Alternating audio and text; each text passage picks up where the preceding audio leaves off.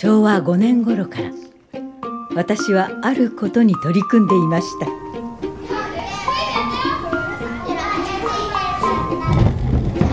始まるね。楽しみだね。どんな劇だろうね。強いやつ出てくるかな。皆さんこんにちは。こんにちは。さあさあ皆さんお待ちかね。今から私たち健康座のとても愉快な人形劇が始まります。わ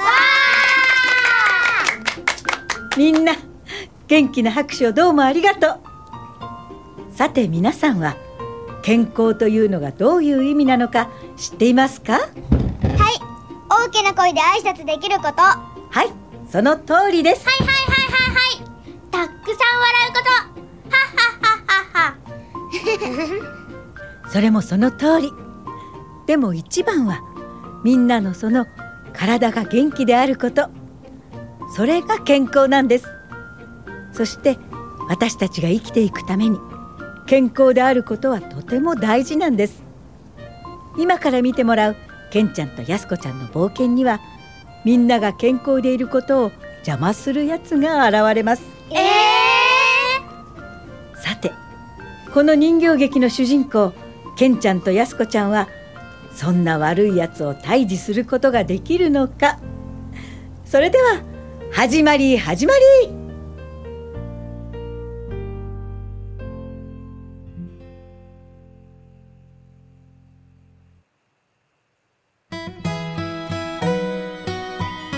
日本福祉大学学園創立70周年記念事業 CBC ラジオドラマ特集。最初の一歩朝霞房物語。知多半島が生んだ日本初の医療ソーシャルワーカー。第3話子ども支援物語。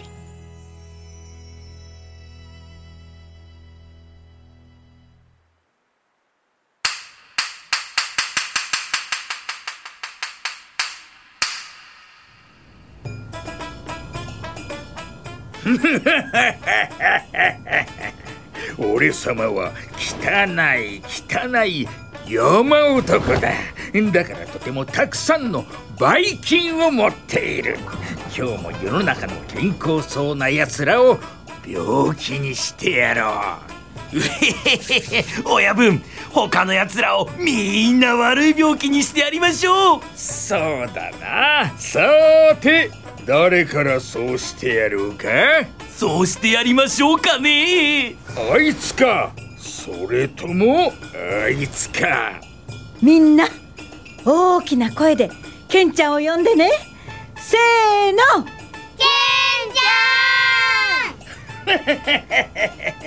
ケンちゃん。なんか助けに来るはずがない。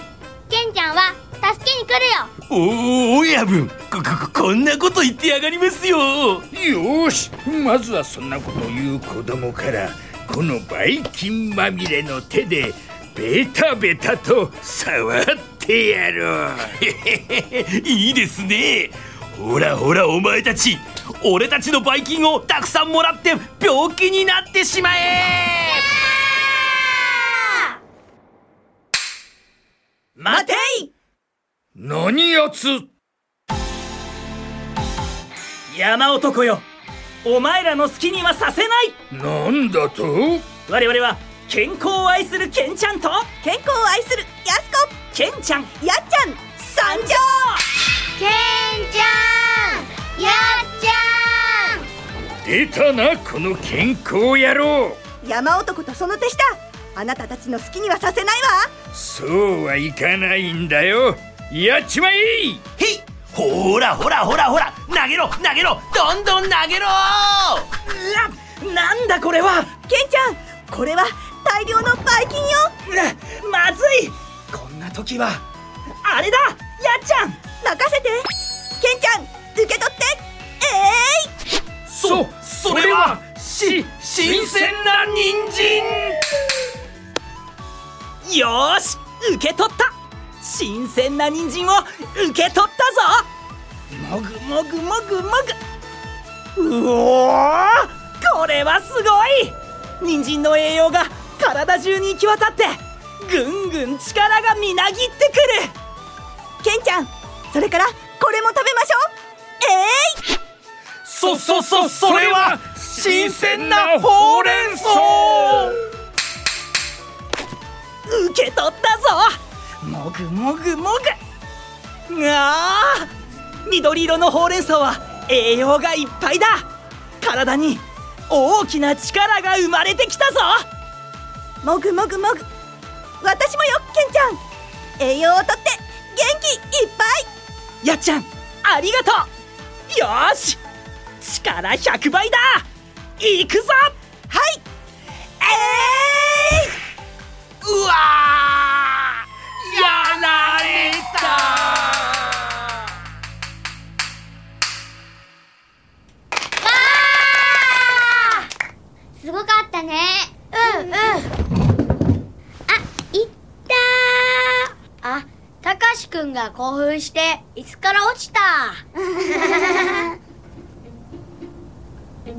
してケンちゃんとやすこちゃんは今日もみんなの健康を守ったのでした。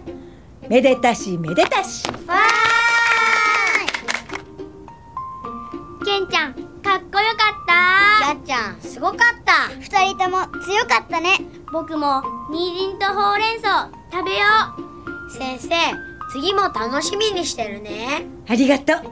今度はもっと強い敵が出るよね。そうかもねでもケンちゃんたちは負けないよ。そうだよね。ケンちゃんやっちゃんは強いもんね。はい皆さん病室に戻りますよ。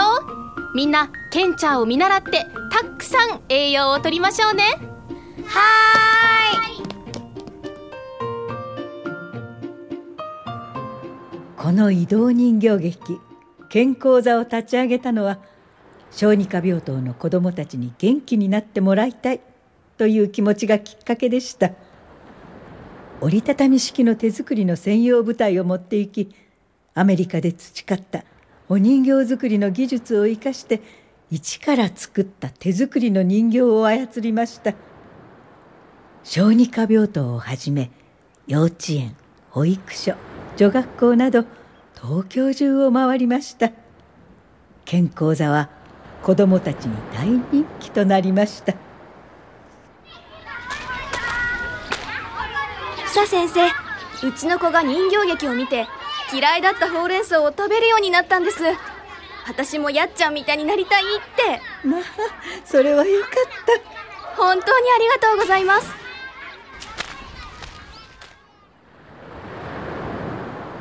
こんな風に言ってくれるのが増えるのは本当に嬉しかった。なぜなら貧困層のご家庭の栄養状態はひどかったからですそれから衛生観念は最低でした。貧しいご家庭に生まれ育った子どもたちは夏場でもろくに風呂に入れず歯ブラシは家族と共有でした。学校によっては石鹸での手洗い洗顔を進めるところもありましたが全部の学校がそういうわけではありませんでした。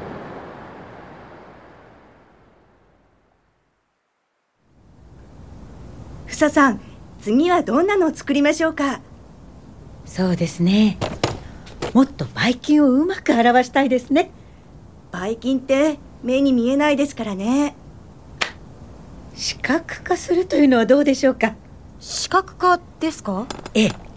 これはお人形の劇だし目に見える方が説得力あると思うの。確かにそうですね。例えばそうね。あ南京豆を赤く塗って何個もつないでみるとかそれ良さそうですね。早速作ってみましょう。はい。ケンちゃんやっちゃんだけでなくいろんな種類の動物が次々に現れて清潔にすること運動をすること歯ブラシを衛生的に使うことよく噛むことを教えるという芝居もやっていました。それで歯ブラシが一世帯に1本しかない家庭の子供が親に歯ブラシを請求するようになったと聞いたり健康座はやってみてよかったと思うことがたくさんありました。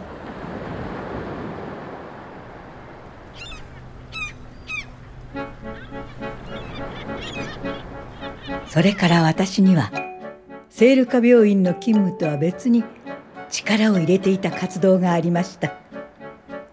女性参政権運動をしていた。不戦獲得同盟です。当時女性には選挙権がなく私は昭和4年に加入しました。中心人物には市川房枝さん金子茂さん山田和歌さんなどがいらっしゃいました。女性に選挙権のない時代私たちは夜に秘密めいた形で集まっていました。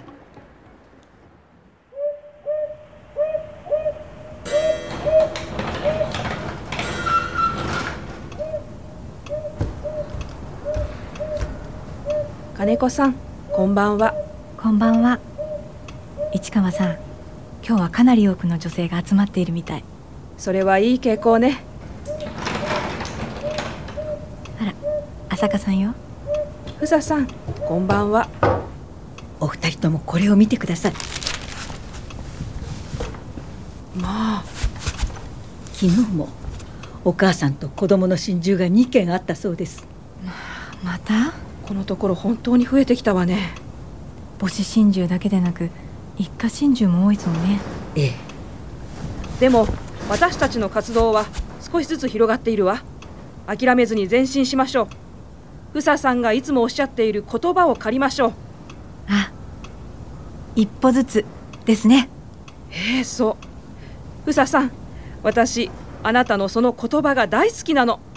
市川さんにそう言っていただけると嬉しいですさあ今日も婦人参政権がいかに大事かしっかり伝えましょう。はい。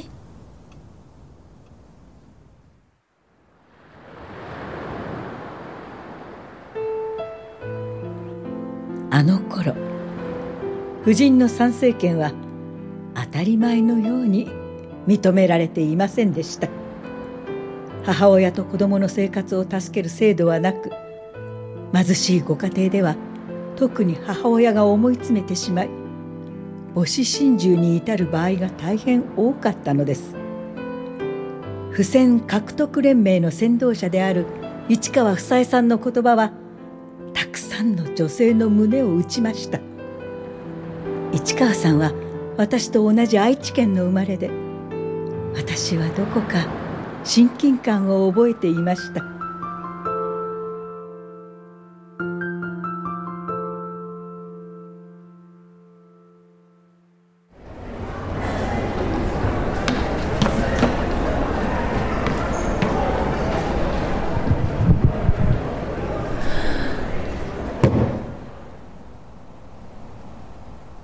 婦人方本日はお集まりいただきまして誠にありがとうございます。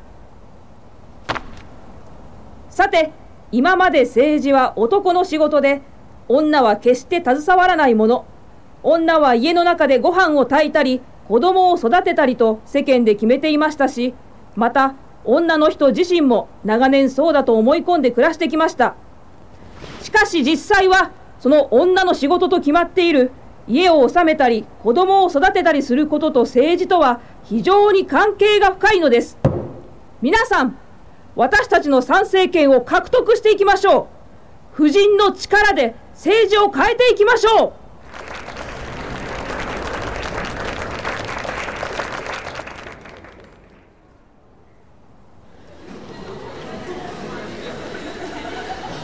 今日初めて参加したのですが市川さんのお話。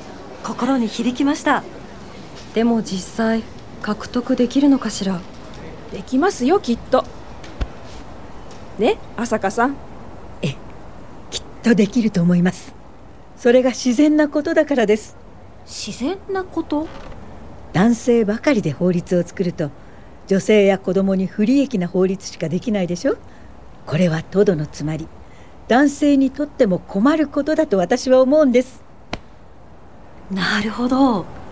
でも一票で何が変わるのかしら？確かに参政権を持ったところでたった一票といえば一票なのかもしれません。けれどこの一票をもってこそ女も初めて男子と同様に一人前の国民として認められることになります。その上この一票が欲しいがために政府や政党及び議員には嫌々ながらも夫人の望む政策を取り上げこれの実現に努力するようになります。そうかもしれませんね。でも市川さん私の周りにこういう男性がいらしたんですよ。夫人を政治に参加させるなんてもってのほかだ。家庭から出て行って政治運動に明け暮れることになるって。くだらない意見ですね。ふささんのおっしゃる通り。だって考えてみてください。衆議院選挙は4年に1回ずつ行われるだけなんですよ投票なんて23時間もあればいけるでしょう。赤ん坊をぶって買い物のついでにちょっと立ち寄ってもいいわけです。何もいつもいつも政治活動をしようと言っているわけじゃないんですよ。そうね。皆さん一歩ずつ一歩ずつ前に進んでいきましょう。一歩ずつ。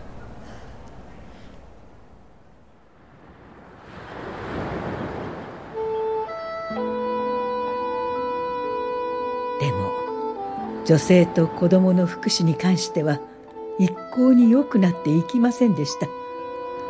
その上日本は第二次世界大戦と呼ばれるあの戦争へと少しずつ傾いていました。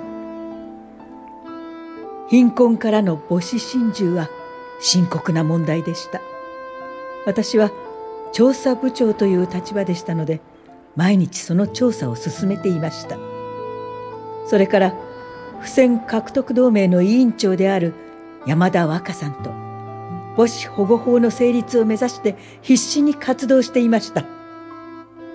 ある時あるご家庭を訪ねた時私はあまりの悲惨さに言葉を失いました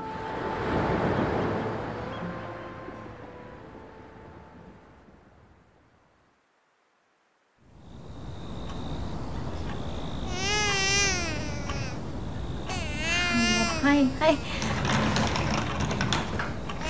あ先生よくいらしてくださいました。ああほら泣かないで。大丈夫ですか？お顔の色が良くないみたい。朝子供たちに食べさせるものがないんです。まあ。お金が足りなくて。明日お米を持ってきましょう。ありがとうございます。先生。はいこの世の中は良くなっていくのでしょうか？ええ。きっと良くなりますよ。どうかよろしくお願いしますあよしよし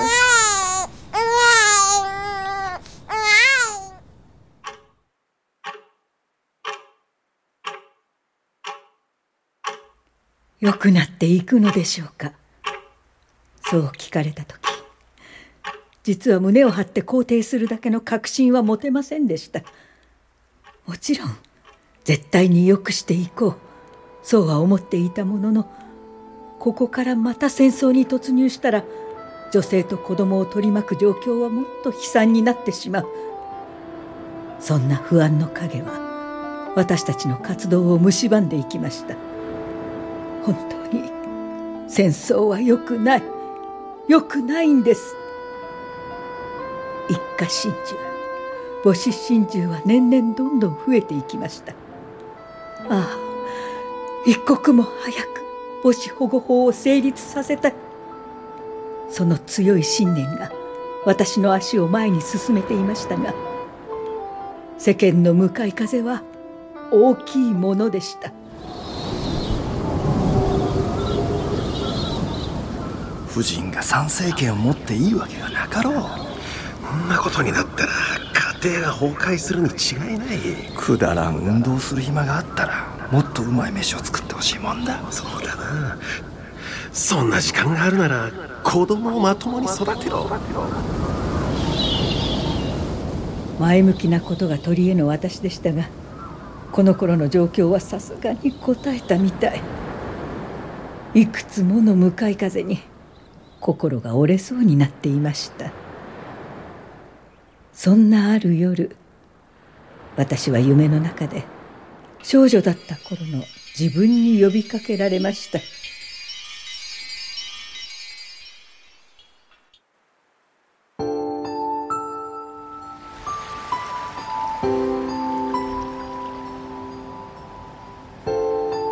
ねえ。え？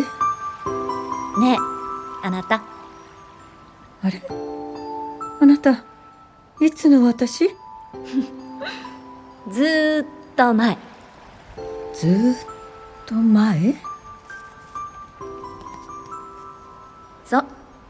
まだ海を渡る前の私。あああの頃の。あなた何を我慢しているの？我慢してる？私が？だってそうでしょ？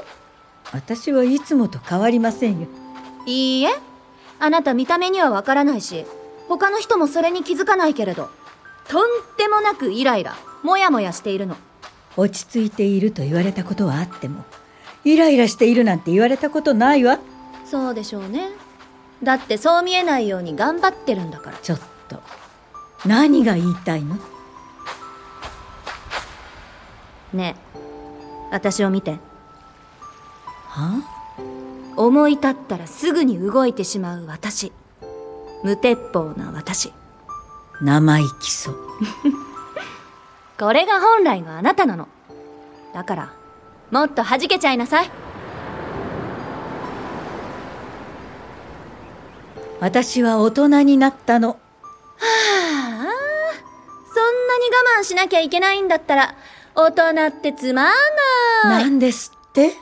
思い出しなさいよ。あなたの大好きな若草物語には何て書いてあった？若草物語？好きな言葉たちを思い出して。あ。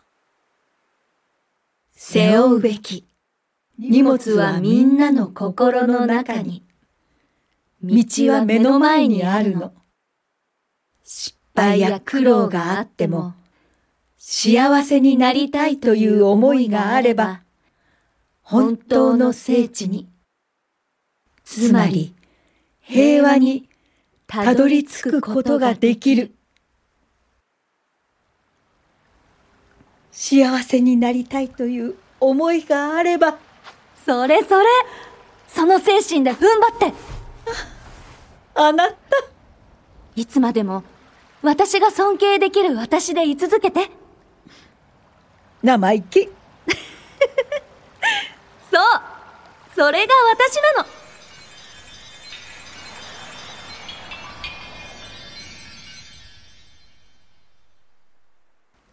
そこで目が覚めました。その時なぜかあの半田の波の音が聞こえたような気がしました私がアメリカに行くという兄について行きたいとお願いした時に目の前にあったあの半田の海がそして風。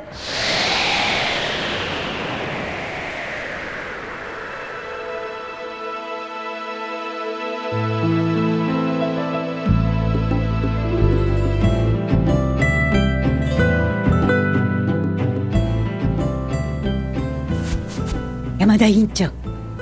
母子保護に関しての説明会を開きましょう。説明会。議員たちを呼んでしっかり説明するんです。朝香さん力強いわね。一歩踏み出さなければ始まりません。一歩踏み出さなければ始まらない。あなたらしいいい考えね。市川さん。よし。ねえ皆さん。説明会には着物を着ていきましょう。え？着物を？ええ。貴族院には超保守的な殿様がいるわ。その方たちを納得させるのにわざと日本女性らしさを演出するの。なるほど。市川さんそれはご自身の思想に反するのではないですか？ええ反しますよ。着物なんか窮屈で嫌。でもね今ここで私たちが勝ち取るためにはそれくらいの我慢はしないとそれにこれは我慢じゃないの。究極の作戦なの。作戦。この作戦で男どもを蹴散らしましょう。こうして私たちは説明会を行いました。市川房枝さんの着物姿を見たのはこれが最初で最後だったと思います。この運動の成果として昭和12年に交付された母子保護法は私たちの望んでいたものではありませんでした。とても制限が多く保護額が惨めに低いものでした。正直がっかりしました。けれどそれでもその法律が戦後新しい憲法をもとに児童福祉法に統合され子どもと母親の人権が平等に保護されることになったんですから私たちの行ったことは決して無駄ではなかったと思います。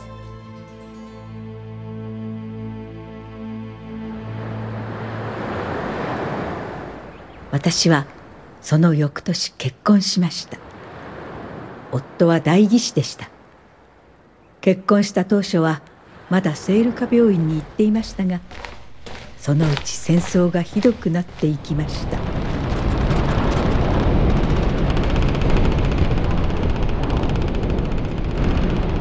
まともに勤めるのが難しくなったので夫と共に終戦の年昭和20年まで信州に疎開しました。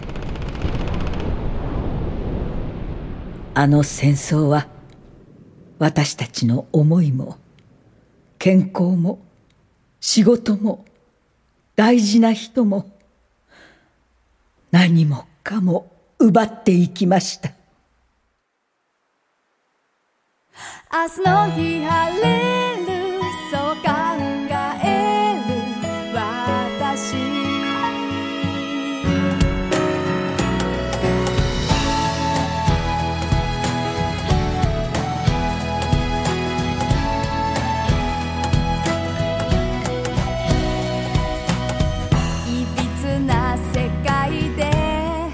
日本福祉大学学園創立70周年記念事業。CBC ラジオドラマ特集「最初の一歩朝霞房物語」知多半島が生んだ日本初の医療ソーシャルワーカー。第3話「子ども支援物語」脚本加野目由紀出演竹下恵子戸松遥須山プロダクション劇団青桐みかん。CBC ラジオパーソナリティほか。なおこの番組は浅香房さんが残された資料などをもとに一部フィクションを加え制作しています。